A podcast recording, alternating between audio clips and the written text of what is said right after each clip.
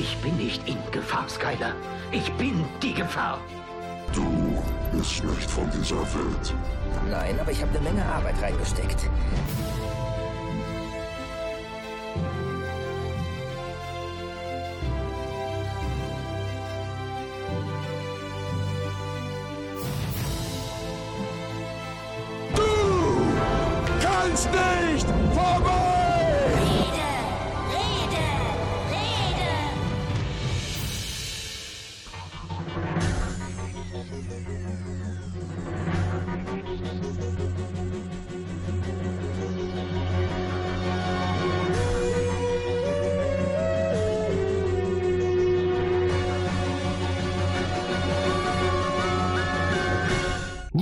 Man das hört, dann denkt man erstmal, das klingt nach Science Fiction, aber ihr seid heute Abend nicht irgendwo im Raumschiff Orion gelandet. Nein, wir reden heute über eine der beliebtesten Animationsserien, die zurzeit auf der Welt so zu sehen sind. Es geht um Rick and Morty und hier ist die Film- und Serienrepublik und am Mikro der Tim aus Köln.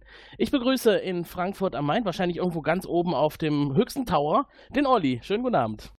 Hallo zusammen. Und in Köln, einige Kilometer weiter, äh, sitzt der Felo, der hoffentlich von unserem wunderbaren Besuch beim Dr. Who Stammtisch gestern Abend keinen dicken Kopf hat. Hallo Tim. Ja, ähm, ich fühle mich heute ein wenig übersäuert, aber das passt ja ganz gut zum Thema. Das passt hervorragend zum Thema. äh, ich denke, äh, einige von unseren Hörern haben wir wahrscheinlich von dieser Sendung schon gehört oder sind wie wir, ich sage jetzt einfach mal wie wir, alle begeisterte Fans von Rick and Morty. Da geht es ja insbesondere auch um äh, Dinge, die eigentlich zum Fremdschämen sind, aber irgendwie dazugehören. Ihr habt äh, in die Sendung mal reingeschaut, beziehungsweise Felo, du kennst davon schon etwas mehr. Worum geht's denn da überhaupt? Ähm, Rick und Morty ist eine, äh, eine amerikanische Science-Fiction-Zeichentrickserie, Animationsserie. Es geht um einen ähm, verrückten Wissenschaftler, so klassischer verrückter Wissenschaftler, der zusammen mit seinem Enkel Abenteuer quer durchs ganze Universum erlebt. Es ist eine sehr schräge, sehr abgefahrene Serie, eindeutig eine Erwachsenenserie und äh, sehr bunt, sehr verrückt, sehr durchgeknallt. Das mal so. Denkt man ja erstmal nicht, ne? Wenn man hört Animationsserie, denkt man, das ist was für Kinder. Allgemein wird das äh, ja gerne, gerne mal so angenommen, dass Zeichentrick für Kinder ist. Ich glaube aber in den letzten Jahren hat sich das auch, das Bild auch ganz stark gewandelt und wir haben mittlerweile ja doch ziemlich viele äh, Animationsserien, die auch für Erwachsene sind. Rick und Morty gehört definitiv dazu. Andere Sachen wie Adventure Time, das wir ja auch schon mal erwähnt hatten, oder äh, Steven Universe oder ähnliche Serien Mhm. haben sich in den letzten Jahren da ja auch breit gemacht und äh, durchaus ein bisschen das, das Bild gewandelt, das man so von klassischerweise von äh, Trickserien hat. Ja. Äh, Olli, hast du vielleicht äh, Produktionsfakten für uns? Sicher. Ähm, deutscher Titel Rick and Morty. Originaltitel. Dreimal darf man raten. Rick and Morty. Nein. Tatsächlich. Äh, Das wird in den äh, Vereinigten Staaten produziert. Insofern ist die Originalsprache Englisch. Ähm, erste Season 2013. 22 Minuten pro Episode. Wir haben aktuell zwei Staffeln. Eine dritte ist angekündigt. 21 Folgen äh, im Gesamten. Die erste Staffel hatte elf, die zweite zehn Episoden. Die Idee stammt von äh, Justin, und jetzt wird's schwierig, Royland oder sowas ähnliches, der auch im englischen Original Rick und Morty Beide. spricht. Hm? Beide, ja.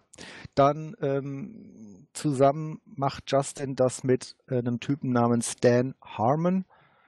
Der äh, hat zum Beispiel äh, Kung Fu Panda mitgearbeitet oder auch der äh, gerade im Kino lief, der Doctor Strange. Mhm. Ähm, ja, wie ich schon sagte, seit 2013 äh, im US-Fernsehen auf Adult Swim. Äh, Adult Swim ist ein äh, Sender im Time Warner Konzern. Und zwar ist das so, das läuft auf derselben Frequenz immer wie Cartoon Network. Das heißt, tagsüber kommt da Cartoon Network und abends kommt äh, Adult Swim oder Adult Swim, wie wahrscheinlich der Amerikaner sagt, von 22 bis Ah, 6 das Uhr. ist so, um die Zeit zu Ja. überbrücken, äh, wo Kinder nicht mehr vorm Fernseher sitzen. Ja. Exakt. Ah, okay. Ja. Gibt's hier in Deutschland, glaube ich, gar nicht, oder? Oder haben wir hier bei unseren Cartoon-Sendern nachts so eine Art äh, äh, Erwachsenen schwimmen? Das ist eine gute Frage. Ich muss leider gestehen, dass ich überhaupt kein Fernseh gucke. Insofern keine Ahnung, ob das irgendwo bei uns auch der Hm. Fall ist. Da bin ich leider auch überfragt. Geht mir tatsächlich Wo läuft das denn hier genauso. überhaupt in Deutschland? Äh, Im Deutschen läuft das auf TNT, TNT-Serie. Und da lief es ab äh, November 2014. Hm, noch brandneu eigentlich, ne? Also, Ist noch brandneu, ja. Hm. Und wenn man sich das in Europa anguckt, dann läuft, äh, also dann gibt es die, den, den TNT-Kanal in Europa nur in Irland, Deutschland, Österreich und der Schweiz. Ist also mal ein seltener Fall, wo wir so im deutschsprachigen Raum vorne dabei sind und nicht hinten na, anstehen. das muss ja auch mal sein, sonst sind wir ja immer die Letzten, die was kriegen. ja, ja, Ja, ich erinnere mich ja noch an unsere erste Episode äh, letzte Woche. Da haben wir ja auch mal darüber gejammert, dass es teilweise fünf, sechs Jahre dauert, bis Serien hier bei uns beginnen. Ja. Tragisch. Aber da haben wir hier mal Glück gehabt. Im Deutschen ähm, ist der Rick von Kai Taschner gesprochen und Morty von Tim Und das finde ich übrigens sehr interessant. Äh, Kai Taschner ist ja in Deutschland eine ziemliche Kapazität so im Bereich Synchronisierung und Dialogregie, äh, Synchronisationsregie. Ähm, und Tim Schwarzmeier ist der Sohn von Michael Schwarzmeier. Und Michael Schwarzmeier dürfte ja einigen Doctor Who-Fans bekannt sein. Ich denke, Felo, dir ist der Name auch nicht ganz unbekannt. Mhm. Ja, der hat ähm, in den äh, 80ern den Doktor gesprochen. ich wollte wollte ich gerade sagen, mittlerweile alle Mhm. klassischen Doktoren so über die Zeit durch. Äh, angefangen hat er, glaube ich, mit dem siebten, dann kam der sechste, das waren halt die deutschen Ausstrahlungen auf, ähm, jetzt, jetzt, jetzt bringe ich, ich, ich den Sender falsch zu nennen, RTL Plus. Ich, ich wollte beinahe Super RTL sagen. Der Fehler ist mal jemand anderem passiert, peinlicherweise. Den darf man eigentlich als Dr. Who-Fan nicht wiederholen. Ja, äh, Michael Schwarzmeier ist als die deutsche Stimme des Doktor ziemlich Mhm. bekannt im Fandom. Und lustigerweise haben wir ihn ja auf der Timelash Ja. gesehen vor zwei Jahren. Und da saß er mit Kai Taschner zusammen im Panel auf der Bühne. Der, also jetzt der Vater von Tim Schwarzmeier, Michael Mhm. Schwarzmeier. Ja, hätten sie eigentlich auch mal ein bisschen über Rick and Morty philosophieren können. Und dein Sohn macht mit mir eine, eine Serie, was hältst du davon? ja, das war damals noch nicht so bekannt. Es hat jetzt äh, den richtigen Durchbruch erst in den letzten, ja, ich würde mal so sagen, im letzten Jahr äh, geschafft. Da kam es zumindest mehr ins Bewusstsein in der deutschen Serienszene. Sollen wir mal reinhören, damit die Zuschauer mal einen Eindruck davon bekommen, wie das so klingen kann? Wir können ja einfach mal mit einer der ersten Episoden starten und uns gleich mal darüber austauschen. Wo sind meine Hoden, Summer? Wo sind meine Hoden, Summer? Sie wurden entfernt. Wo sind sie jetzt? Wow. Das sind ernsthafte Anschuldigungen, Schnuffel. Nenn mich nicht so. Schnuffel war mein Sklavenname. Du wirst mich ab sofort Schneeball nennen, denn mein Fell ist hübsch und weiß. Okay, Schneeball. Jetzt beruhige dich wieder.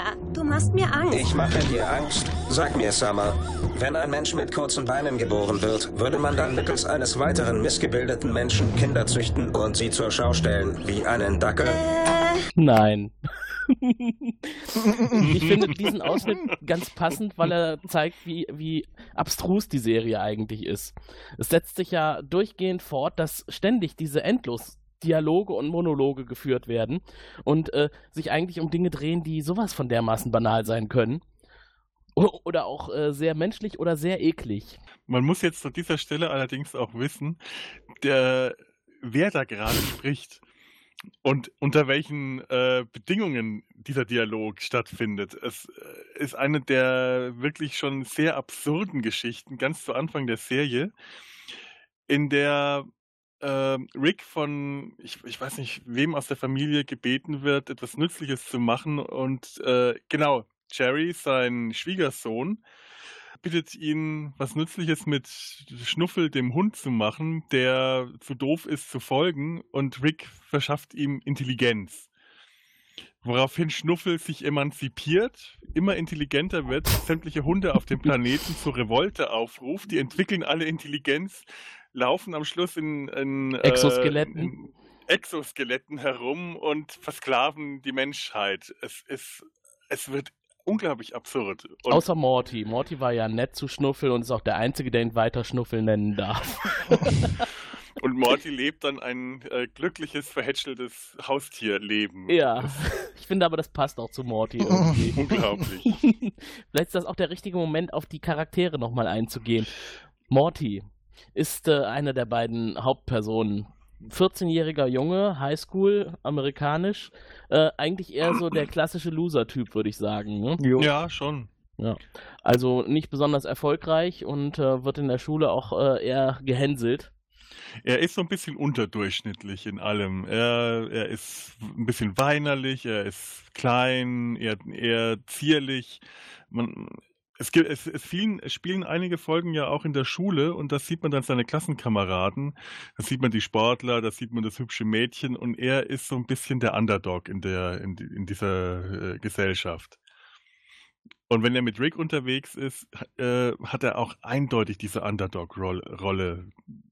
Rick schikaniert ihn auch. Äh, naja, schikanieren ist das falsche Wort. Er nutzt ihn schamlos aus. Aber sowas von schamlos. Ja. Und es wird ja auch im Laufe der Serie irgendwo gesagt, dass der Hauptgrund, warum ihn Rick mitnimmt, ist, dass äh, die intelligenten Leute leicht anhand der Gehirnwellen gefunden werden können. Ja. Und deshalb muss ein intelligenter Mensch immer einen dummen Mensch dabei haben, dass sich dieses, diese Hirnsignatur aufhebt und man nicht so schnell identifiziert oder gefunden wird. Jeder Rick hat einen Morty dabei, weil ein Morty ein natürlicher Schutzschild darstellt. So in etwa. Jetzt springen wir aber schon zu schnell. Äh, Jeder Rick, das würde ja bedeuten, ja mehr als einen Rick. Ja, ja, wir springen gerade sehr weit voraus. Wir kommen vielleicht auf äh, die jeder Rick und jeder Morty äh, später nochmal. Äh, wir sollten einigermaßen chronologisch bleiben. Na, man kann ja schon mal andeuten, es geht hier um Paralleluniversen. Ja, ähm, und, und Rick ist der exzentrische Wissenschaftler, der äh, Alkoholiker ist und bei seiner Tochter zu Hause einzieht, so in die Familienidylle der amerikanischen Vorstadt einbricht und sich in der Garage ein Labor einrichtet und da eigentlich äh, keine Grenzen mehr kennt. Er wird auch Nein. alleine gelassen und darf tun und lassen, was er möchte. Und Rick ist ein absoluter Widerling. Also der erste Eindruck, den man von ihm hat, ist, der Typ ist so ekelhaft, der ist so widerlich. Er stößt sauer auf, er rülpst. Er, also das, was ich vorhin meinte, ich hab, bin heute etwas übersäuert vom gestrigen Stammtisch. Mhm. So ist Rick die ganze Zeit. Entweder er ist wirklich betrunken und rülpst die ganze Zeit vor sich hin, aber das ist kein lustiges Cartoon-Rülpsen, das ist ein wirkliches Aufstoßen. Oder er hat diese sauren, äh, diese Magensäure, die ihm ständig hochkommt und er uff, uh, Geräusche Nennen wir es doch beim Namen, ihm hängt die Kotze eigentlich ständig am Mund rum. Ja, er hat auch immer genau diesen grünen Kotzschlabber am unteren Mundrand. Das ist schon vom Design her so Ja. eklig, dieses kleine Detail, dass ihm immer so ein grüner Sapper am Mund klebt. Oh. Ja. Ja, ja, und er, er kann ja auch nicht normal reden. Er muss eigentlich die ganze Zeit reden in einer Mischung aus äh, Aufstoßen, äh, Lallen, äh, Stottern. Ja, aber immer sehr Ja, bestimmt. dieser Sprachduktus ist auch ganz faszinierend, der äh, dadurch, dass Rick, Morty und auch noch so einige Nebencharaktere vom, äh, von, von, äh, von Justin Roiland gesprochen werden, ähm, verteilt sich, verbreitet sich dieser, dieser Sprachduktus aus Stammeln und Stottern über sehr viele Figuren und den findet man immer wieder. Äh, Morty hat nämlich auch dieses Stammeln und Stottern. Zwar Ja. ohne das sauer Aufstoßen und das Rülpsen, aber der stammelt auch. Ganz unglaublich. Auf eine sehr, auf eine sehr hohe äh, Art und Weise. Also im Deutschen klingt er schon extremst äh, weinerlich und extrem weich und äh, dann halt auch durch dieses unsichere Stottern noch verstärkt. Mhm. Das ist im Original aber auch so. Er ist wirklich zum Teil wirklich unglaublich weinerlich Mhm. und, und jammert und beschwert sich und äh, das ist ein, eine, äh, eine Heulsuse schon fast. Aber er funktioniert auf die Weise hervorragend als Gegenpart zu Rick und gerade weil die beide diesen gleichen Sprachduktus haben, ergeben die eine Einheit auf die Weise. Das ist schon ziemlich faszinierend. Am Anfang ist es ja erstmal so, dass er nicht so recht einordnen kann, was sein Großvater in Anführungszeichen da so mit ihm vorhat. Ich glaube, die Serie Mhm. startet auch so, dass er schläft und im Bett liegt und die Tür wird aufgerissen und äh, Rick reißt ihn aus dem Bett und los Ja. geht's. Ja, und dann äh, gehen sie auf die Jagd nach großen Samen, die durch den äh, intergalaktischen Zoll geschmuggelt werden müssen, weil sie sich verspätet haben und auf klassische Art und Weise nicht mehr nach Hause kommen. Ja, und wie er die, die Samen transportieren muss, äh, darf man wahrscheinlich in einer Sendung, Aber- die nicht als explizit gekennzeichnet ist, nicht erklären. Aber vielleicht sollten wir kurz nochmal erwähnen, weil das klingt so, als wären die irgendwie äh, in den nächsten Nationalpark geflogen oder sowas. Also es, es geht immer um interdimensionales Reisen. Also die öffnen, die der, öffnen Dimensionsportale und, und, und reisen entweder durch die Galaxie oder in Paralleldimensionen, in Parallelwelten, in Alternativwelten. Also dieses Konzept, das kommt ja auch gleich in der ersten Folge gleich.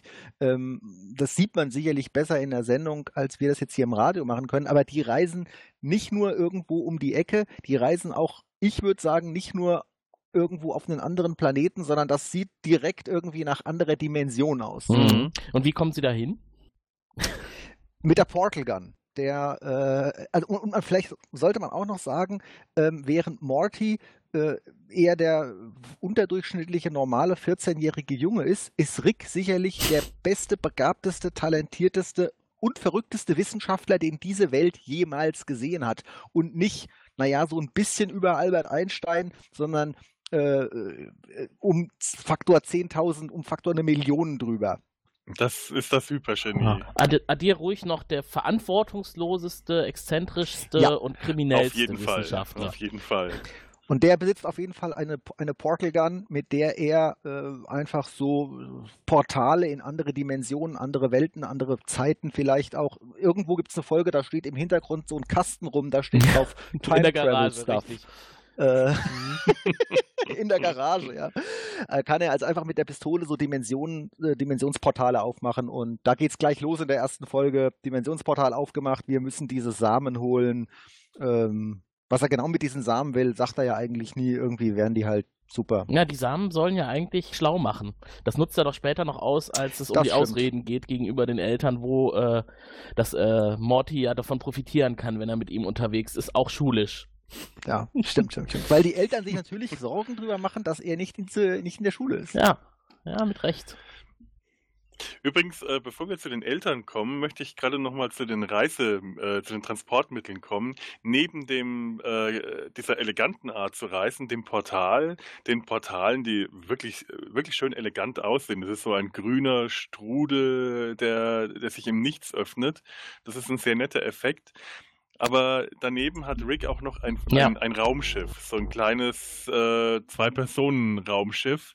Das sieht so selbstgebastelt aus, das sieht so vom Schrottplatz aus. Die äh, Sitz, die Polsterung hängt raus, das sieht nach Schrott aus. Bei jeder Bewegung im Fußraum hört man leere Blechdosen klappern, weil da die Bierdosen unten drin rumliegen und leere Flaschen. Eigentlich die verlotterte Variante von George Jetsons äh, Scooter, ne? Stimmt. Ja, genau, ganz genau. Und wenn er die Tür aufmacht, hört man die Flaschen rausfallen. Das ist wirklich, äh, das Ding ist Schrott. Und das ist das Erste, was man so sieht von, äh, von Ricks Equipment. Und man hat, äh, man ist dann wirklich verblüfft, wenn dann später so die ganz große, moderne, super, hypermoderne Technik aufgefahren wird, äh, weil man eigentlich so vom den ersten Eindruck, den man bekommt hat, der Typ ist ein Penner. Der Typ hat ein Schrottraumschiff, der kann nix. Und äh, das ist aber auch, was die Serie generell so macht mit Erwartungen spielen und, und dann mal so komplett mit einem Schlag in eine ganz andere Richtung gehen. Absolut. Es fängt ja eigentlich schon damit an, dass die Serie äh, erstmal angekündigt wird, als es ist eine Art abgedrehtes Zurück in die Zukunft in Zeichentrick.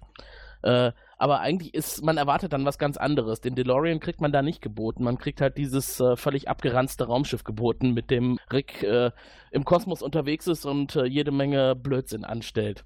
Aber natürlich immer mit Hintergrund. ne? Er denkt sich ja immer was Wichtiges dabei. Und ist auch überall wohl bekannt. I- Ja, im ganzen Universum. Um, um nicht zu sagen verrucht. Und äh, ja, es ist eigentlich nicht zurück in die Zukunft. Es basiert lose darauf, aber äh, man fühlt sich jetzt nicht permanent an Doc Brown und Marty McFly erinnert. Nein, das basierte auf einem Kurzfilm, den äh, ich weiß nicht, wer von den beiden äh, äh, Schöpfern gemacht hat. Ich glaube, Royland hatte den Jahre zuvor auf einem Festival laufen, eine Parodie auf äh, Doc Brown und Marty McFly, eine äh, noch sehr viel soweit ich das äh, verstanden habe, noch sehr viel ekligere, sehr pornografische. Äh, äh, ich werde da nicht ins Detail gehen. Ich habe da was gelesen. Ich möchte das gar nicht sehen. Das ist schon ziemlich eklig. Apropos sehen, das wäre vielleicht der richtige Moment, um einfach mal bei Olli anzuklingeln, denn Olli war ja derjenige von uns, wir lüften das Geheimnis, der Rick and Morty vorher nicht kannte. Wir haben ihn vor drei Tagen das erste Mal mit dem Thema konfrontiert. Wir wollen über Rick and Morty sprechen, schon in unserer ersten offiziellen Folge. Und Olli sagt, ja, ich, ich guck mal rein, ich guck mir mal die erste Folge an. Olli, hast du die erste Folge denn gesehen? Ja, und ich habe nicht nur die erste Folge äh, gesehen, ich habe fast die erste Season geguckt. Die letzte Folge habe ich nicht geschafft, aber ich habe zehn Folgen geguckt. Es ist hm. sensationell. Ich bin auch ehrlich gesagt nicht so der super Zeichentrick-Experte oder Zeichentrick-Fan. Ich habe sicherlich ein paar Simpsons, Futurama oder South Park gesehen, aber das ist eigentlich schon alles und auch die habe ich nicht wirklich gesehen. Ah, aber Rick and Morty ist sensationell. Ich bin nicht ein bisschen begeistert, ich bin schwerst begeistert und ich würde so weit gehen und sagen, wenn einem sowas auch nur ein bisschen gefällt, dann muss man die Serie gesehen haben. Also es ist einfach, es ist einfach richtig genial, weil das ist so krasser Mindfuck durch ja. die Serie durch. Es ist unglaublich. Wirklich, man macht, das ist so, das ist, das ist vom Typ her, du machst das Ding aus, bleibst dann noch so sitzen und denkst so, was habe ich da gerade gesehen? ja. Ist das frauenkompatibel? Kann man sich das mit seiner Ehegattin angucken oder ist das ein Jungsding? Schwer zu sagen. Kommt sicherlich ich weiß nicht, ob man es an Männern und Frauen festmachen kann, aber ich denke, man muss auf sowas schon richtig Lust haben, ähm, auf so verrückte Szenarien, auf multi-universales Reisen. Mhm. Ist sicherlich nicht für jeden was, aber wer auf sowas Bock hat, der, der, der wird schwer begeistert sein. Ich habe es am Wochenende nämlich auch getestet mit meiner Schwester. Wir hatten die Gelegenheit, bei Netflix mal reinzuschauen und äh, sie war eigentlich völlig abgeneigt. Sie sagt, sie mag sowas überhaupt nicht. Dann habe ich gesagt, so jetzt fünf Minuten gibst du mir mal. Dafür gucke ich dann auch gleich was anderes mit dir. Ähm, und sie hat schon nach dreieinhalb Minuten gefragt, ob sie das jetzt ausmachen kann. Da habe ich gesagt, naja, die fünf Minuten kriege ich jetzt noch. und ich hatte ja gehofft, der Funke springt in den fünf Minuten noch über. Er ist tatsächlich sowas von dermaßen erloschen, der Funke. Sie hat nochmal draufgetreten und äh, ist dann quasi geflohen aus der Wiedergabe. Das fand ich so traurig. Und deswegen habe ich gefragt, ob es vielleicht ein Jungsding ist. Ähm, ich, ich, äh, ich, das kann ich jetzt auch nicht sagen. Mir fehlt die Ehegattin, mit der ich das hätte ausprobieren können, um das jetzt auf äh, Männer-Frauen zu reduzieren. Aber beim ersten Mal, als ich die erste Folge gesehen habe, ging es mir tatsächlich genauso wie deiner Schwester. Fünf Minuten habe ich nicht geschafft. Hm. Ich fand das, äh, ich fand, ich war allein schon von der Darstellung von Rick so angeekelt, dass ich dachte, boah, ich kann mir das nicht anschauen. Ich will das nicht sehen.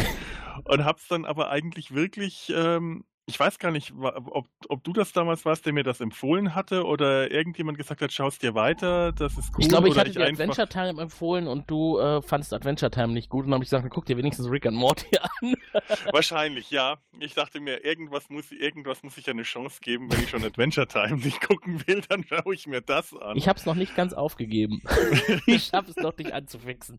Die Hoffnung erlischt noch nicht. Nee, naja, naja, ja, irgendwann probieren wir es nochmal. wir schaffen das doch. Mit Sicherheit. Und wenn ich nochmal das Thema hier in der Sendung ansetze und ich zwinge, die erste Staffel zu gucken. Aber man, man, sieht ja an Olli, das muss nicht immer von Nachteil sein. Man kann ja auch mal positiv überrascht werden. Ja, also mir ging das dann so, die erste Folge, danach war ich dann schon ziemlich angefixt. Der richtige Knaller kam mit der dritten Folge. Die zweite war toll, aber der, die dritte Folge, die hat reingehauen, weil da in der dritten geht das dann wirklich los, da ist ein Plot-Twist direkt auf den anderen und es wird jedes Mal noch absurder und noch absurder. Hm. Dann nach der dritten Folge war ich so angefixt äh, wie von wirklich keiner Serie seit langem mehr. Das äh, hat da wirklich reingehauen. Wollen wir mal das kurz sagen, um was es in der dritten Folge geht? Ja. Ja, ähm, in der dritten Folge haben wir zwei parallele Handlungen. Äh, was auch immer wieder sehr oft passiert in der Serie, äh, die die, die zweite Handlung, also die, äh, oder sagen die erste Handlung, mit der alles anfängt, ist die Weihnachts, äh, ist, ist das Weihnachtsfest, das die Familie Smith feiert. Ähm, dazu sollten wir vielleicht nochmal kurz auf die Figuren eingehen, nämlich die Familie.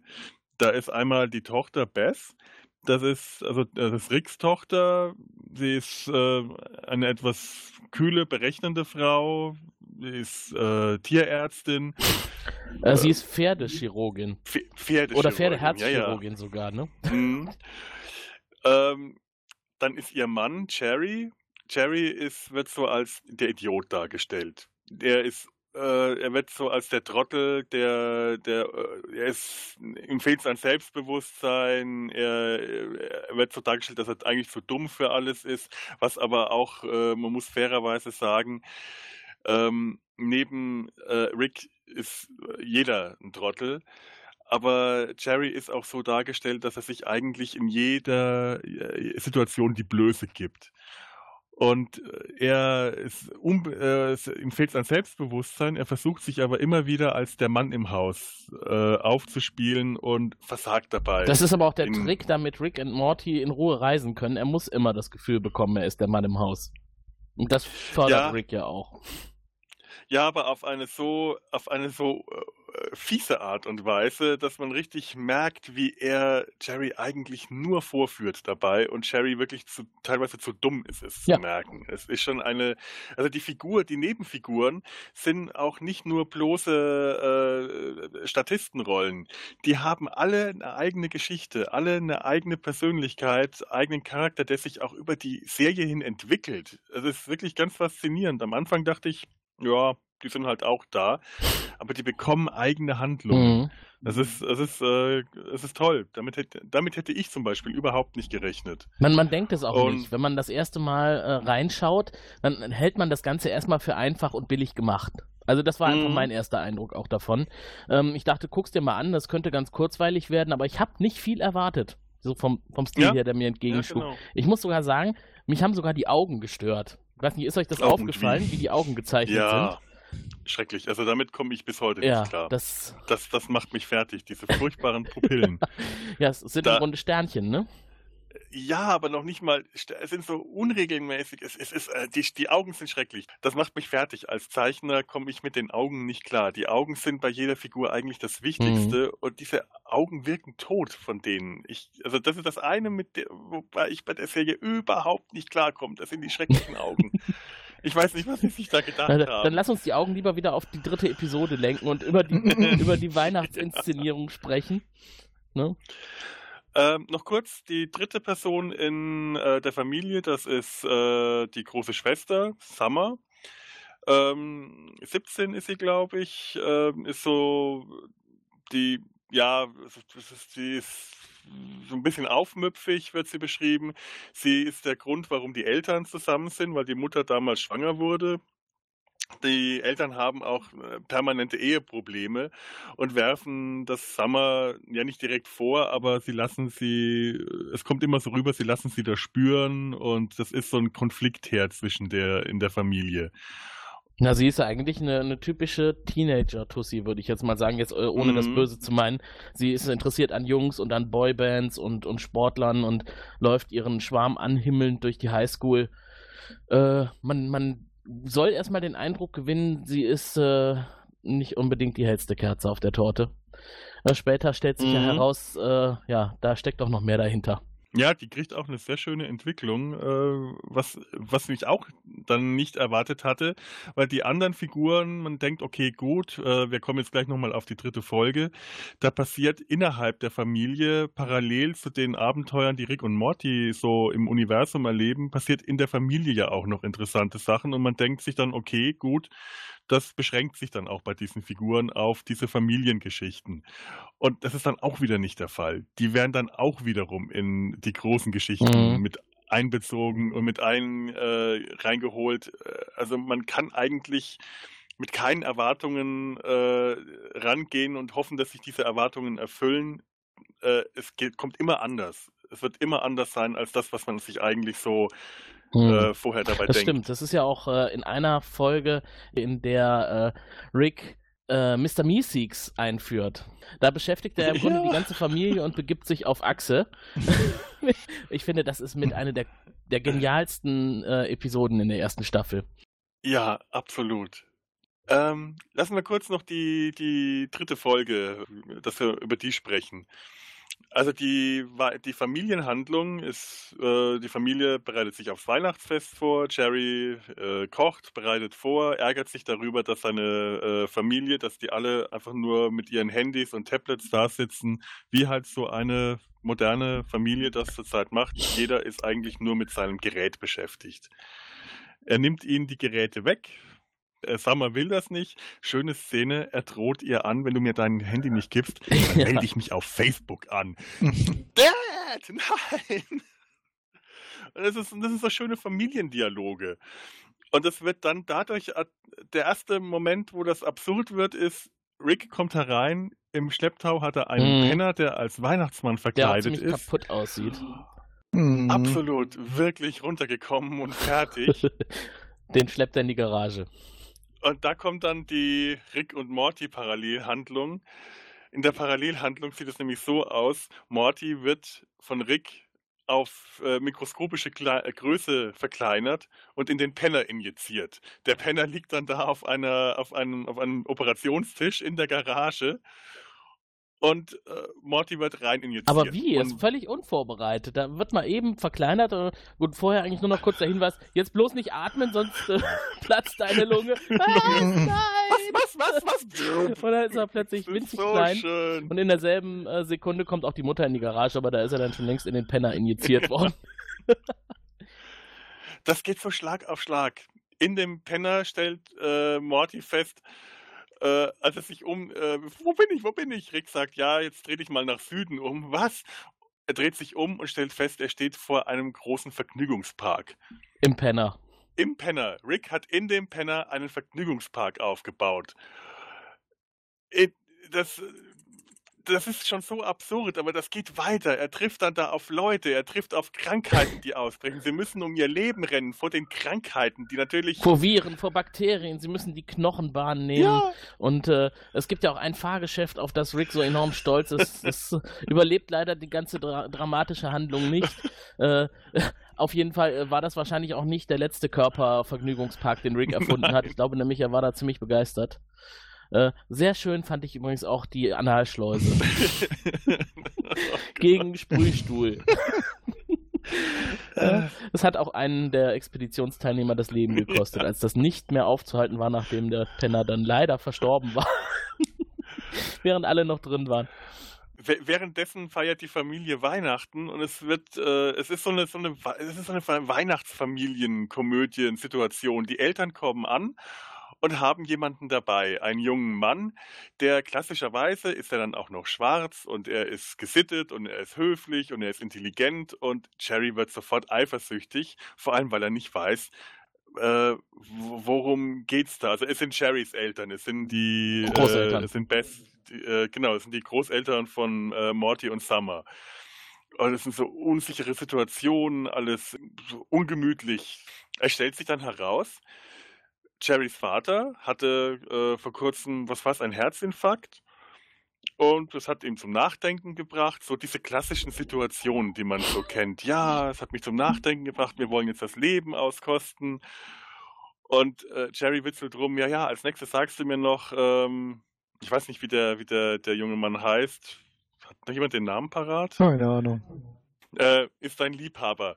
Aber nein, es ist der Liebhaber deiner Mutter. Ich und dann fängt es an, absurd zu werden. Wenn sie, wenn sie sich lieben, schaue ich ihnen zu. Manchmal sitze ich im Sessel, manchmal verstecke ich mich auch im Schrank. Und ich ziehe immer ein Superman-Kostüm an dabei. Und das Ganze ist so abgefahren, das ist so absurd. Die mhm. Handlungen treffen sich dann am Schluss auch noch. Mhm. Weil der Penner stirbt und Rick Morty nur retten kann, indem er den Penner auf Riesengröße vergrößert über dem amerikanischen Kontinent schweben lässt. Das heißt, da Nackt. Genau, da schwebt ein riesiger nackter Penner mit einer Nikolausmütze. Der Kopf mit der Nikolausmütze und der großen, lustigen roten Nase schwebt über New York. Und, und die Fußspitzen ganz weit im Westen. Und die Mitte über den Rocky Mountains. Die Mitte, das, die Körpermitte, ja. Die Körpermitte, man kann sich vorstellen, was da in den Rocky Mountains runterkommt. Ja. Es wird nur angedeutet, aber es ist, es ist herrlich. Ja. Es ist wirklich.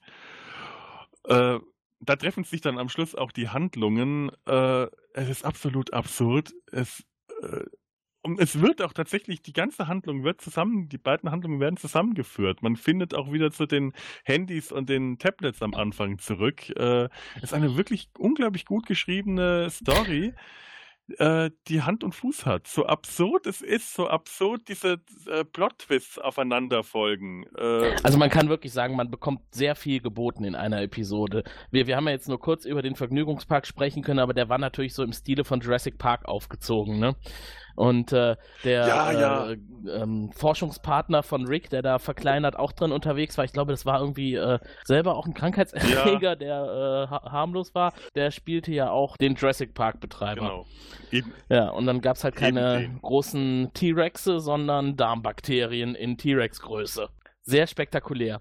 Also, ja, aber tatsächlich Absolut. auch äh, nur ein Ausschnitt aus der ersten Staffel. Ich finde ja wirklich, jede Folge hatte was Besonderes. Ja, eigentlich ist wirklich jede Folge ein Highlight. Man, äh, es ist wirklich kaum eine Folge dabei, die, es ist keine Folge dabei, die man einfach nur so anschaut und sagt, doch ja, ganz nett. Mhm. Das ist alles großartig, was da, was man da zu sehen kriegt. Jeder hat eigene Absurditäten und äh, Mhm. Skurrilitäten. Also äh, erster, allererster Güte.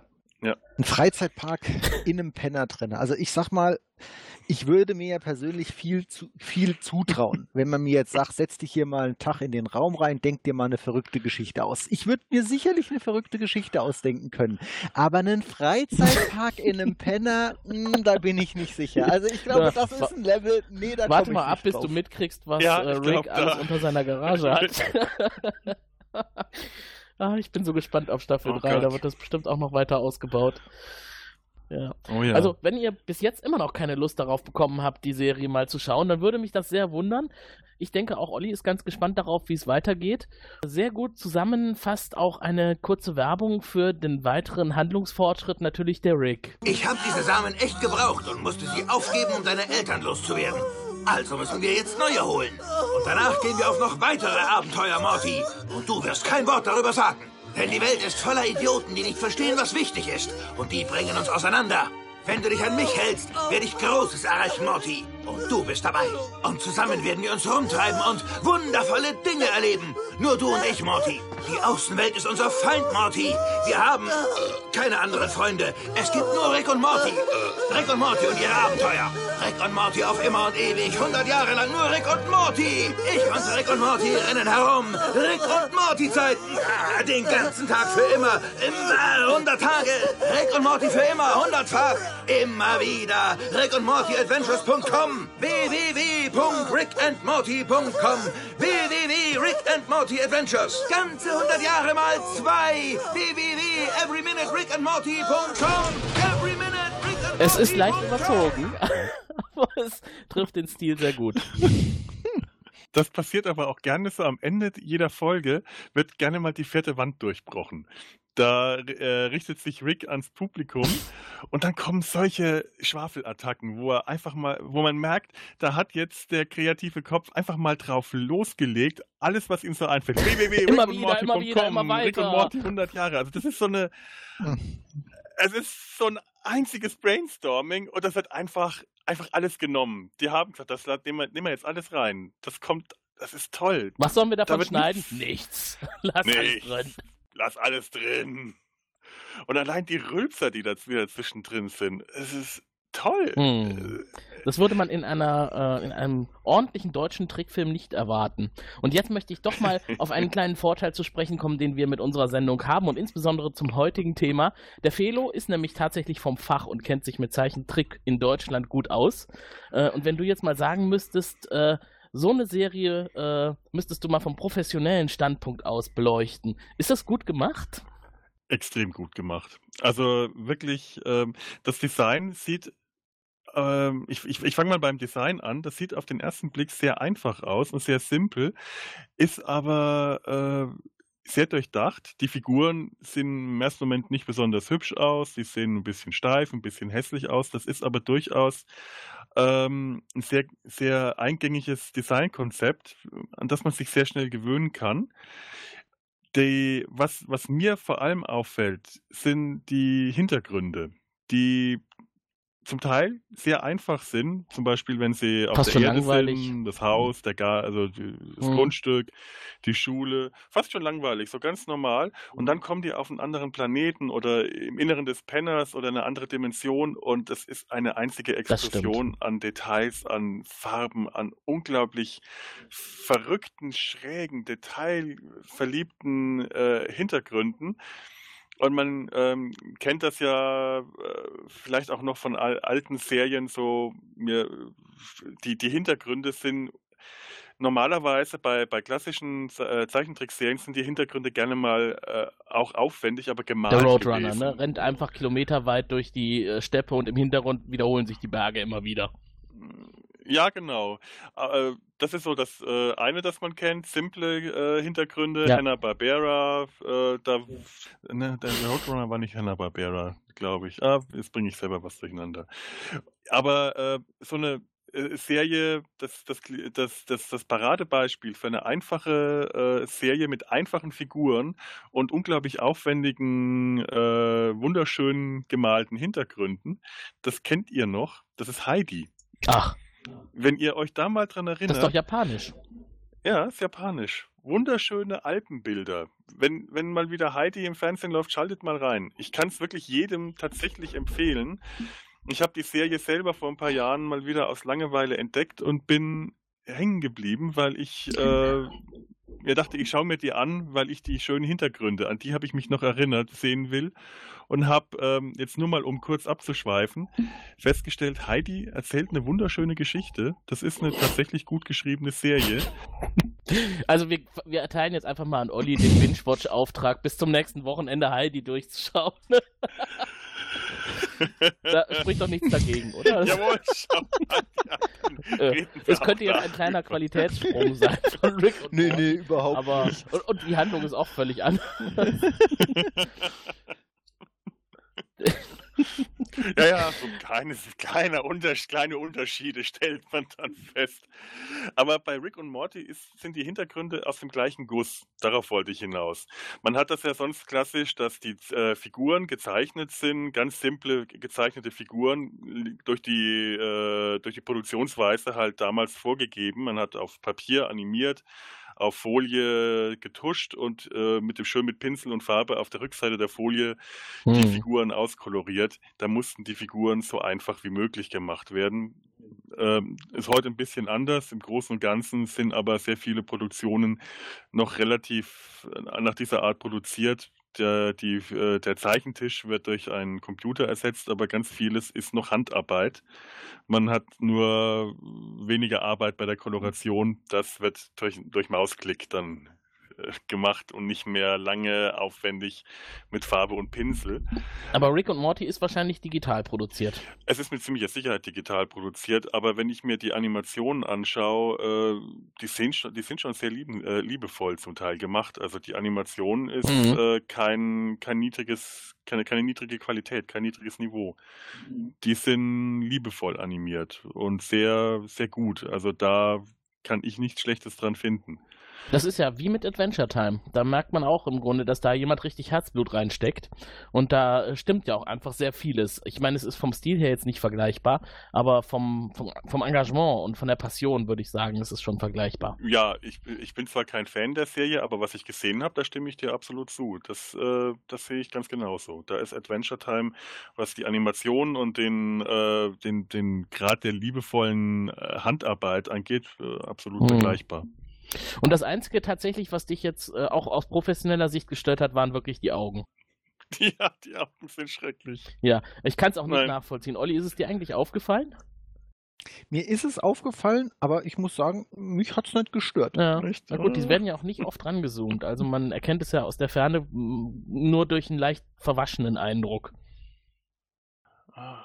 Naja, aber ich stell dir mal vor, du hast einen großen, schön großen Bildschirm zu Hause, HD, Ultra HD. Ich, ich glaube, das hm. Ja gut, das, das da. mag sein. Aber sowas habe ich natürlich Nein. nicht. Aber die Zuschauer können uns gerne mal ihre Meinung dazu äh, mitteilen. Ihr habt ja diverse Möglichkeiten, Kontakt mit uns aufzunehmen. Äh, auf unserer Homepage gibt es ein nettes kleines Plugin auf der rechten Seite. Da könnt ihr direkt äh, mit eurem Computer, eurem Mikrofon bzw. Headset eine kleine Nachricht an uns senden. Oder ihr ruft uns einfach an in Köln unter Telefon 0221 570 70 70. Da läuft rund um die Uhr ein Anrufbeantworter mit einer hervorragenden Begrüßung, muss ich dazu mal sagen. Und da könnt ihr äh, eure Nachricht hinterlassen oder ihr schickt uns ein Fax. Das macht jetzt bei einer Radiosendung nicht so furchtbar viel Sinn, aber ich denke mal, es würde sich jemand finden, der es vorliest. Das würdet ihr an die 0221 570 70 71 schicken oder der klassische Weg der digitalen Kommunikation per E-Mail an info@serienrepublik.de. Und einer hat das auch tatsächlich getan und hat uns nach unserer Nullnummer, die letzte Woche lief, unsere allererste Sendung, einen kleinen Gruß geschickt. Hier ist der Gregor. Hallo, lieber Film- und Serienrepublik-Podcast. Hier ist der Gregor. Ich äh, wollte diesen Weg einfach mal nutzen, um euch viel Erfolg und viel Glück zu wünschen bei eurem äh, Produktionsstart eures Podcasts und besonders natürlich bei den weiteren Folgen, die da ins Haus stehen. Also von mir gehen die Grüße raus an den Olli Felo, an den Tim. Grüße, wir kennen uns ja vom Grauen Rat, dem deutschsprachigen Babylon 5 Podcast, um ein bisschen superschwellige Werbung auch auch dahin noch zu machen und auch natürlich an die Manuela. Ich bin äh, gespannt auf weitere Folgen von euch. Eure erste Folge hat mir ehrlich gesagt sehr, sehr gut gefallen. Ich habe euch gleich abonniert und ich bin auch schon auf eure zweite Folge gespannt, wo ihr über Rick und Morty redet. Eine Serie, an die ich mich bisher noch nicht so rangetraut habe, obwohl ähm, viele mir gesagt haben, dass es eine sehr gute Serie ist und dass sie echt Spaß macht. Aber so richtig habe ich mich noch nicht rangetraut. Deshalb bin ich mal gespannt, ob ihr das ändern könnt. In dem Sinne, viel Erfolg, viel Spaß und alles Gute. Ja, das ist also unser einer Abonnent, der den ja. Podcast schon abonniert hat. Ja, vielen Dank, Gregor. Und äh, der Chef des Grauen Rates ist äh, wahrscheinlich jetzt auch schon wieder äh, sehr erfreut darüber, dass superschwellig Werbung gemacht wurde. Für alle, die äh, jetzt zum dritten Mal das Wort superschwellig innerhalb von zwei äh, Podcast-Folgen gehört haben, ähm, die sollten doch, äh, das, das könnten wir vielleicht in den Show Notes verlinken, die den, äh, einfach mal in den Grauen Rat reinklicken und die äh, Folge superschwellige Staffelschau anhören. Das ist ein, das hat einen sehr schönen Anfang, wo das Wort superschwellig auch direkt vorkommt. Ich habe mich damals sehr amüsiert. Ja, ist sehr empfehlenswert. Und habe mich sehr gefreut. Machen wir direkt mal hier superschwellige Werbung. Ihr findet den Link dazu in den Shownotes der letzten Episode. Man muss ihn ja jetzt nicht direkt nochmal reinnehmen. Ach stimmt, da haben wir den ja. schon. Ja, gut. Klickt, scrollt nach oben, klickt auf den richtigen Link und freut euch über superschwellig. Genau, aber bis dahin hört ihr bitte erstmal unsere Sendung zu Ende. und ja, ja, das wollte ich dann jetzt eigentlich, äh, hätte ich jetzt vielleicht vorher auch sagen sollen. Das wollte ich damit. ja. Und Gregor hat es ja richtig auf den Punkt gebracht. Diese äh, Schwelle, die die meisten Erstseher von Rick und Morty haben, das scheint auch bei ihm gegriffen zu haben. Äh, weil ich denke mal, er hat ja noch nicht, also er hat ja gesagt, er hat noch nicht reingeguckt. Also kennt er bisher nur den Stil oder hat irgendwelche Bilder gesehen, irgendwelche Screenshots. Ähm, das schreckt erstmal ab, aber zu Unrecht. Mhm. Also es lohnt sich da reinzuschauen. Äh, da wir gerade noch bei den äh, Zuhörerzuschriften sind, wir hatten auch äh, auf Facebook den ein oder anderen Kommentar und hier möchte ich äh, ein Hallo an Sven schicken, der in einem Kommentar sich darüber gefreut hat, dass äh, er geschrieben hat, das wäre jetzt endlich mal ein Podcast, bei dem er direkt von Anfang an die Stimmen unterscheiden und den Personen zuordnen konnte. ja. Hab mich sehr gefreut, weil mir das nämlich bei ganz vielen Podcasts auch ähnlich geht. Ich habe immer Probleme, die Stimmen unterscheiden zu können. Deswegen haben wir ja auch schon für die erste Episode alle drei Fotos mit reingenommen. Da hat man direkt auch ein Gesicht zum, zur Stimme. Und falls man uns irgendwo äh, sieht, kann man direkt zielen und werfen. Ja, das, da gibt es auch gar keinen Grund.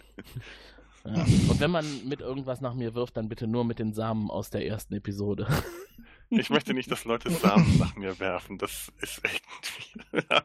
ich Bild im Kopf. Ach, nicht so zurückhaltend. Wir reden über Rick und Morty. Wir schaffen das irgendwann nicht mehr, hier noch jugendfrei zu bleiben, wenn wir so weitermachen. Ja, ehrlich gesagt überlege ich langsam auch, ob ich das explizit Kennzeichen vielleicht doch setzen soll.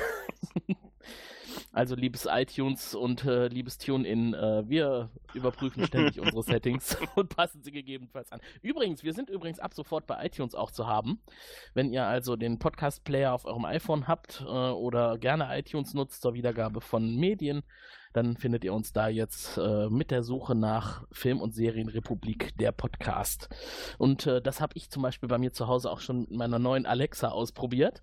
Äh, nettes kleines Gerät, Amazon Echo Dot, ähm, kann auf Zuruf unseren Podcast spielen. Ich fand's großartig. Hat auch ein bisschen was von Rick und Morty Zukunft. Ja. Stimmt. Über eine Episode wollten wir noch sprechen, da ging es ja um Mr. Meeseeks. Großartig in Staffel 1. Wer kann das zusammenfassen? Ich weiß ehrlich gesagt nicht genau, warum die am Anfang zusammen sind, aber irgendwie stehen die zusammen rum und wollen was von Rick. Der will aber nur seine Ruhe haben. Was er übrigens oft will. Einfach nur seine Ruhe haben. Und ich glaube, der wichtigste Punkt äh, am Anfang der Episode ist halt einfach, dass Rick, äh, um die Stimmung zu besänftigen, eine seiner Erfindungen der Familie zur Verfügung stellt. Und das klingt großartig, was die kann. Denn das ist ja ein Kästchen mit einem Knopf drauf und was bewirkt der? Wenn man auf den Knopf drückt, kommt eine kleine blaue Gestalt heraus, ruft, ich bin Mr. Meeseeks, schaut mich Look an! at me, I'm Mr. Look! Das ist so toll. Je, jeder Mr. Meeseeks, äh, das kommt dann später noch mehr, macht diesen Satz, I'm Mr. Meeseeks, look at me! Look at me! Und äh, ein kle kleines Hintergrundwissen, Justin Roiland hat äh, in einem Interview gesagt, die Idee zu der ganzen Handlung kam ihm, als er bei irgendeinem Brainstorming einfach plötzlich losgebrüllt hat, I'm Mr. Meeseeks, look at me! Und daraus haben sie da eine Geschichte entwickelt. Ja, denn der erfüllt Wünsche, dieser kleine blaue Der- Gnom. Und der lebt auch tatsächlich nur kurze Zeit, so ist es geplant. Darauf weist Rick ja auch hin. Äh, er entsteht kurz, lebt, erfüllt euch einen Wunsch und verschwindet dann wieder. Nein, er verschwindet nicht, sondern er hört auf zu War existieren. noch dramatischer. Also er, st- er stirbt. stirbt. Er, er löst sich in ein Puffwölkchen Ja. auf. Und äh, das ist äh, für die anderen erstmal verstörend, dass äh, diese, dieses Wesen äh, ster stirbt, wenn, wenn es seinen Zweck erfüllt hat. Tatsächlich will ein Mr. Meeseeks aber nicht leben. Er will sein, seine Aufgabe erfüllen und dann will er sterben. Es kann sich nur ein verrückter Typ wie Rick ausdenken, so eine Existenz. Ja. Rick warnt noch seine Familie, haltet die, äh, die Aufgaben einfach. Das sind äh, die Mr. Meese, Mr. Meeseeks ist kein Gott. Und natürlich überlegen die drei und Jerry sagt jetzt, seid vorsichtig, seid vorsichtig, was einfaches, was wünschen sich seine Frau und Beth, seine, seine Frau Beth und seine Tochter Summer, scheinbar unmögliche Dinge, die man nicht erfüllen kann. Was war das? Beth wollte eine erfüllte Frau sein und Summer möchte beliebt bei, in ihrer Schule sein. Die Mr. Meeseeks sagen, ah, toll, super, das wird gemacht. Ziehen Oh los yeah! und Oh yeah! oh yeah! Allein wie die sprechen, das ist so Mhm. herrlich. Und überraschenderweise schaffen die das auch. Die erfüllen diese Wünsche. Innerhalb kürzester Zeit ist Beth in ihrer Schule beliebt und äh, äh, andersrum Summer ist beliebt in ihrer Schule und Beth fühlt sich als erfüllte Mhm. Frau. Und Jerry denkt sich, nein, nein, nein, das kann nicht sein. Ich mache das jetzt einfach.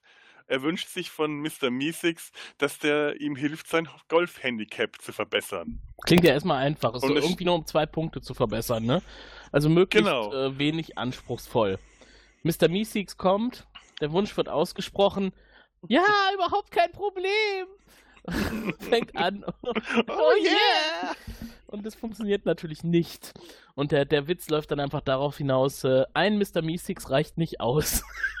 Und dann muss Mr. Meeseeks einen weiteren Mr. Meeseeks herbeirufen und äh, schildert dem zweiten Mr. Meeseeks, dass es hier um das Golf-Handicap-Problem geht und dass jetzt dem Jerry geholfen werden muss.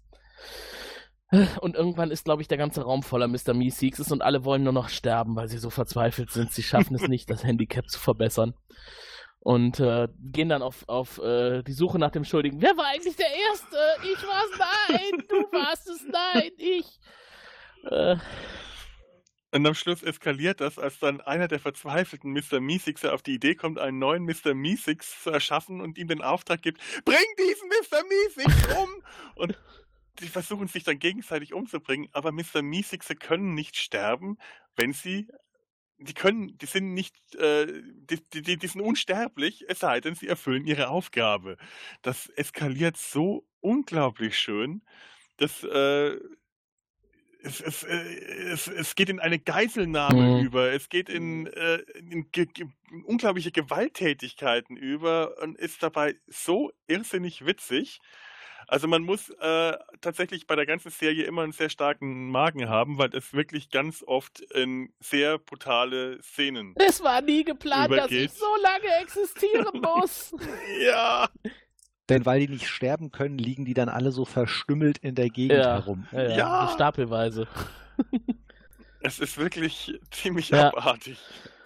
Äh, ich glaube, das ist inzwischen auch ein Internetphänomen geworden, dieser Mr. Meeseeks. Wenn man danach mal googelt, dann findet man ganz viele so blaue Gesichter mit ähm, Mund, Nase, Augen und dann halt mit diesem klassischen Mr. Meeseeks-Blick. Kann ich auch verstehen, das ist irgendwie ein, Kultobjekt geworden. Ja, es ist eine Ja. tolle Figur. Der ist absolut äh, einzigartig. Obwohl er so simpel ist. Aber so eine simple Figur, die einfach Auf die Idee muss man erstmal kommen.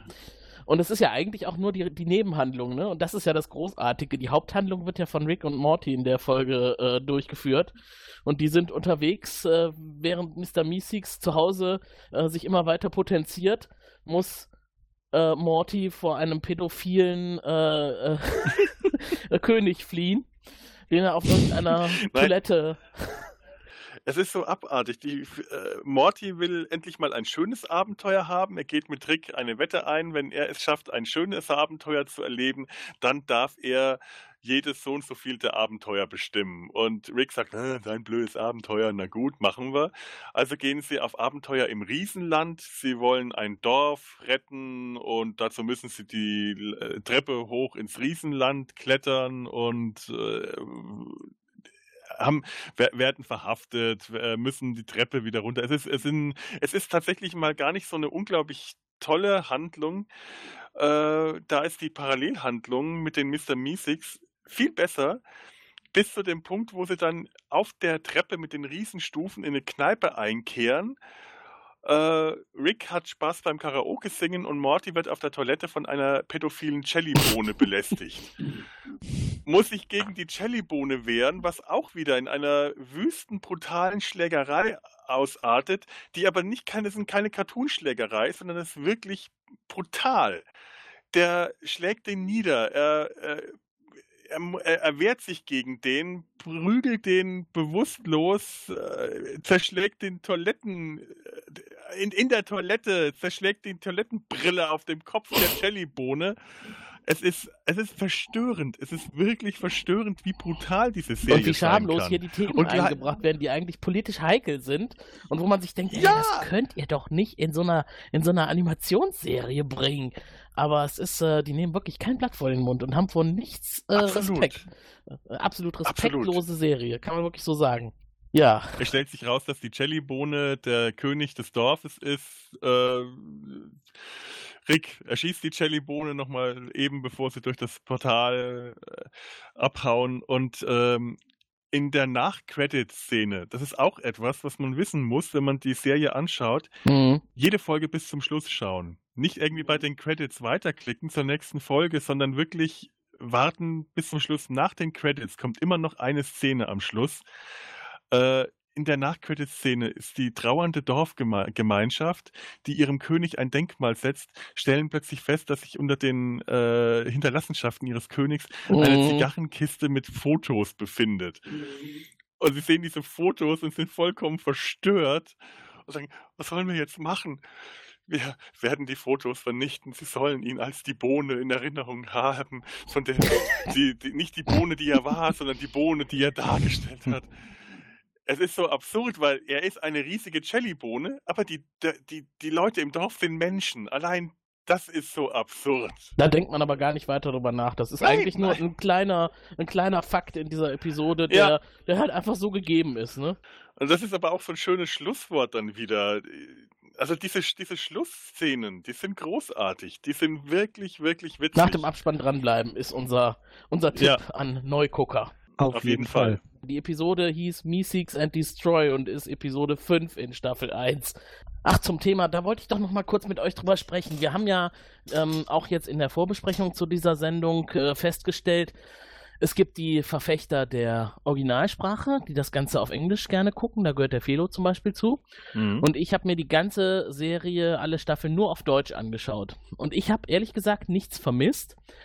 Und äh, als wir gestern darüber gesprochen hatten, war ich dann auch der Meinung, als Felo sagte, er hat es auf Englisch geguckt, ist es nicht eigentlich egal, ob man es auf Englisch oder Deutsch guckt, weil ja eigentlich auch die englische Sprache synchronisiert ist. Es sind ja nicht die Schauspieler, die wir sehen, die sprechen und die aufgenommen werden, sondern da sitzen ja auch Leute vor dem Mikrofon und sprechen die Charaktere. Es ist aber beim Trickfilm tatsächlich äh, genau umgekehrt. Die Tonaufnahmen werden zuerst gemacht. Also man hat die, die Sprecher, äh, man, man, man, man fängt jetzt nicht direkt mit den Sprechern an. Es fängt an mit äh, Storyboard, Animatic, aber das erste, was gemacht wird, sind die Sprachaufnahmen und nach den Sprachaufnahmen werden die Figuren animiert. Das denkt man ja auch erstmal nicht, ne? Ja. Mhm. Das heißt, der äh, meistens wird, ein, wird eine Art Layout-Ton aufgenommen. Das ist dann ähm, häufig irgendjemand, der gerade Zeit hat, wird für ein Mikro gesetzt und spricht die Dialoge auf. Das ist dann manchmal der Regisseur, wenn der da ist, oder einer der Animatoren. Ähm, kann durchaus sein, dass das hier so dadurch entstanden ist, dass das Justin Roiland, äh, der Macher der Serie, einfach den Layout-Ton gesprochen hat. Es hat sich herausgestellt, das passt, obwohl der ist auch äh, tatsächlich Schauspieler und äh, hat in anderen Serien auch schon Sprechrollen gehabt, deswegen kann ich das jetzt so nicht sagen. Aber äh, das hat dann gepasst und es ist vielleicht dann einfach dadurch dabei geblieben. Und ähm, ich habe jetzt auch mal hin und wieder in die deutsche Fassung reingehört. Ähm, also ich bevorzuge da wirklich sehr die Originalfassung. Der ewige Streit, ob die Originalfassung oder die synchronisierte Fassung. Ich glaube, das muss wirklich jeder äh, für sich selber herausfinden, ob, äh, also ich sag mal, bei Original-Schauspielern, echten Menschen, die irgendwo was spielen, da kann ich es noch nachvollziehen, aber äh, ich glaube, das ist bei, bei Trickfilm, Animation und Anime, äh, das ist einfach Gewöhnungssache, oder? Glaubst du wirklich, es ist besser im Englischen? Hm. Es kommt wirklich auf die Sprecher an. Ich muss jetzt hier aber ganz ehrlich auch zugeben, die deutschen Sprecher sind gut. Also ähm, war, ich habe so ein paar Szenen mir dann auf Deutsch angeschaut und im ersten Moment dachte ich, nee, das passt nicht. Nach einer Weile hat man sich daran gewöhnt und gemerkt, das kommt doch ziemlich gut in der deutschen Synchro. Da, da habe ich wirklich ähm, schlechtere Synchro, sehr, sehr häufig schon schlechtere Synchro gehört. Die, die, die deutsche Synchro ist gut. Man kann das durchaus anschauen. Es ist nur einfach so, die Originalfassung ist einfach noch ein Ticken echter gerade dieser Sprachduktus von Rick und Morty, mhm. das Stammeln, das Stottern, das sich verhaspeln, das sauer aufstoßen und rülpsen, das kommt so viel echter einfach äh, im Original. Das würde mhm. mir sehr fehlen. Also da bin ich dann, da, da bleibe ich äh, Verfechter der Originalfassung. Oder wir ähm, machen das vielleicht tatsächlich mal so, machen wir vielleicht nicht wirklich eine ganze Sendung draus, aber äh, Fele und ich vertauschen mal die Rollen Felo guckt sich mal ein paar Folgen der zweiten Staffel auf Deutsch an und ich ein paar Folgen auf Englisch. Also das wirklich nicht nur machen. ausschnittweise, sondern tatsächlich äh, mehrere Episoden am Stück. Und dann können wir das ja nochmal in der nächsten Episode ganz kurz am Rand erwähnen, was das Ergebnis davon war. Ja, ja, sowas können wir machen. Ich glaube wirklich, ja. dass man auf jeden Fall mehr als eine gucken muss, weil ich finde, Gewöhnung ist auf jeden Fall ein Problem dabei. Also mir geht das so, wenn man, warum auch immer, äh, erstmal eine Staffel von was auf Englisch geguckt hat, danach hm. wieder auf Deutsch weiter zu gucken, ist super schwer. Dagegen ja. stört es mich meistens nicht, wenn man, warum auch immer, das auf Deutsch eh geguckt hatte, dann das Englische ist im Regelfall nicht schlechter, weil äh, das, was Fedo sagt, dass das so ein bisschen originaler hm. ist, ist, finde ich schon oft der Fall. Aber mich stört es dann nicht, wenn ich es auf, auf Deutsch gewöhnt bin, auch auf Deutsch weiterzugucken. Also ich glaube, Gewöhnung ist irgendwie äh, für mich so hauptentscheidend. Davon abgesehen ist natürlich manchmal was schlecht übersetzt. Ich meine, wenn es schlecht übersetzt ist, ist es schlecht übersetzt, steht außer Frage. Davon gell? hängt eh alles ab, ne? Also die, die Synchronregie und das Synchronbuch müssen gut sein. Und wenn du da jemanden hast, der da wirklich richtig äh, engagiert bei der Sache ist, dann wird das auch gut in der deutschen ja. Version. Wenn mhm. das jemand ist, der den Auftrag bekommen hat und damit viel Kohle in kurzer ja. Zeit machen will, Genau, ja, ja, ja. ja, ja. Wenn es gut gemacht ist, bleibt nur die Gewöhnung ja. übrig. Ist mhm. so mein persönliches Resümee. Ja, mhm. doch, dem, dem kann ich eigentlich zustimmen. Das sehe ich ganz ähnlich. Naja, dann würde ich sagen, genauso wie wir dann in der nächsten Episode über unsere äh, Tauscherfahrung sprechen wollen, haben wir auch noch was zur letzten Episode. Der Felo hat nämlich noch was zum Thema Modern Family. Ja, ich habe ähm, mir jetzt an, die erste Folge von Modern Family angeschaut. Mehr habe ich noch nicht geschafft äh, zeitlich. Aber das ist so mein äh, allererster Eindruck der ersten Folge, der Pilotfolge. Wahnsinnig witzig, extrem schräge Figuren, zum Teil sehr stark überzeichnete Figuren. So überzeichnet, dass sie zum Teil auch schon fast wieder anstrengend werden. Es ist wirklich so, dass ich dass mich wirklich au fast ausnahmslos, bis auf eine Ausnahme, alle Charaktere ganz extrem zum Fremdschämen reizen. es ist schon wirklich äh, hart an der Grenze zu dem, was ich dann noch ertragen wollte, aber es, das Fremdschämen macht auch Spaß. Daran liegt eigentlich der ganze Reiz, zumindest so wie ich das in dieser einen Folge hatte, liegt äh, an diesen überzeichneten äh, Fremdschäm-Charakteren. Ich glaube ja, dass du mit äh, mehreren Episoden, die du davon gesehen hast, ein bisschen von dem Fremdschämen-Faktor weggehst und äh, tatsächlich einfach nur noch lachst. Das glaube ich, das, das glaube ich auch. Ich will auf jeden Fall weitermachen. Allein die König der Löwen-Szene in der ersten Herrlich, Folge, ne? jeder, der sie gesehen hat, wird sich daran erinnern. Ich, ich habe mich weggeschmissen vor Lachen. Also mhm. es ist so großartig. Ich bin spontan vom Sofa aufgestanden, habe diese Pose eingenommen. Das ist so toll. Das ist unglaublich unglaublich. Was hast du hochgehalten? mein Sofakissen. Meine Katze. Aber ganz großartig und damit äh, man äh, runde ich das ab. Ed O'Neill, das ist die eine Ausnahme. Das ist der gesettelte Charakter. Zumindest in der Pilotfolge hatte ich den Eindruck, das ist die normale Figur, mit der man sich identifizieren kann. Und ich äh, habe jetzt erst wieder gemerkt, wie sehr ich Ed O'Neill äh, vermisst habe, seit ich die Bundys nicht mehr gesehen habe. Der, der hat mir wirklich gefehlt. Also, und wenn ich wirklich nur wegen Ed O'Neill die Serie weiterschaue, den, der hat mir, der hat mir sehr gefehlt, den möchte ich weitersehen. Na, dann kann ich doch nur empfehlen, tatsächlich Modern Family zu schauen. Ich denke, die Empfehlung kommt auch von Olli. Wir sind ja beide sehr große Modern Family Fans. Ja, 100 Prozent. Ja. Ab, absolut lustige Serie und ich glaube, davon werden wir eine Episodenbesprechung machen, wenn wir Manuela dann technisch am Start haben, denn Manuela liebt Modern Family auch. Ja, dann mach das mal. Und dann schlagen wir den Bogen zurück zu Rick und Morty. Äh, passt jetzt gut, denn, äh, weil du gerade sagtest, äh, Ed O'Neill und Al Bundy. Bud Bundy wurde im Deutschen gesprochen vom Dialogregisseur von Rick und Morty, Dominic Auer. Womit wir das auch wieder eingefangen haben. Ja, das soll es dann aber jetzt gewesen sein für heute. Habt ihr beide noch letzte Schlussworte? Puh, Schlussworte. So spontan. Was würde Rick jetzt tun? Rubber Dub Dub!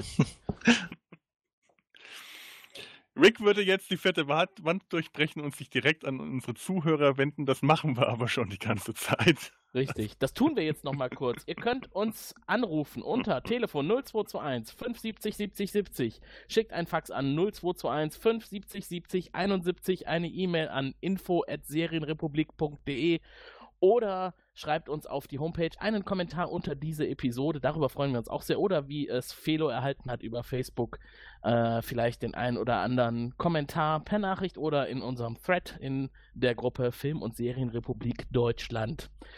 Ja, viele Möglichkeiten mit uns in Kontakt zu treten und äh, wir äh, sind demnächst wieder für euch da. Dann kommt die zweite offizielle Episode mit einem Thema, das wir uns jetzt noch sehr gut überlegen werden. Da werden wir jetzt mal nicht im Vorfeld verraten, worum es geht. Einige Ideen haben wir schon.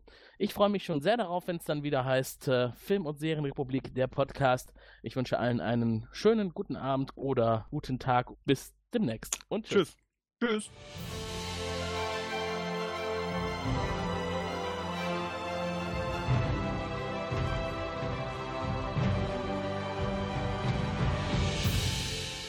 Ihr Narren! Entschuldigung, dass ich Sie korrigieren muss. Mein Name ist Erwin Pachulke. Ich bin hier nur zufällig. Ich weiß gar nicht, was Sie von mir wollen.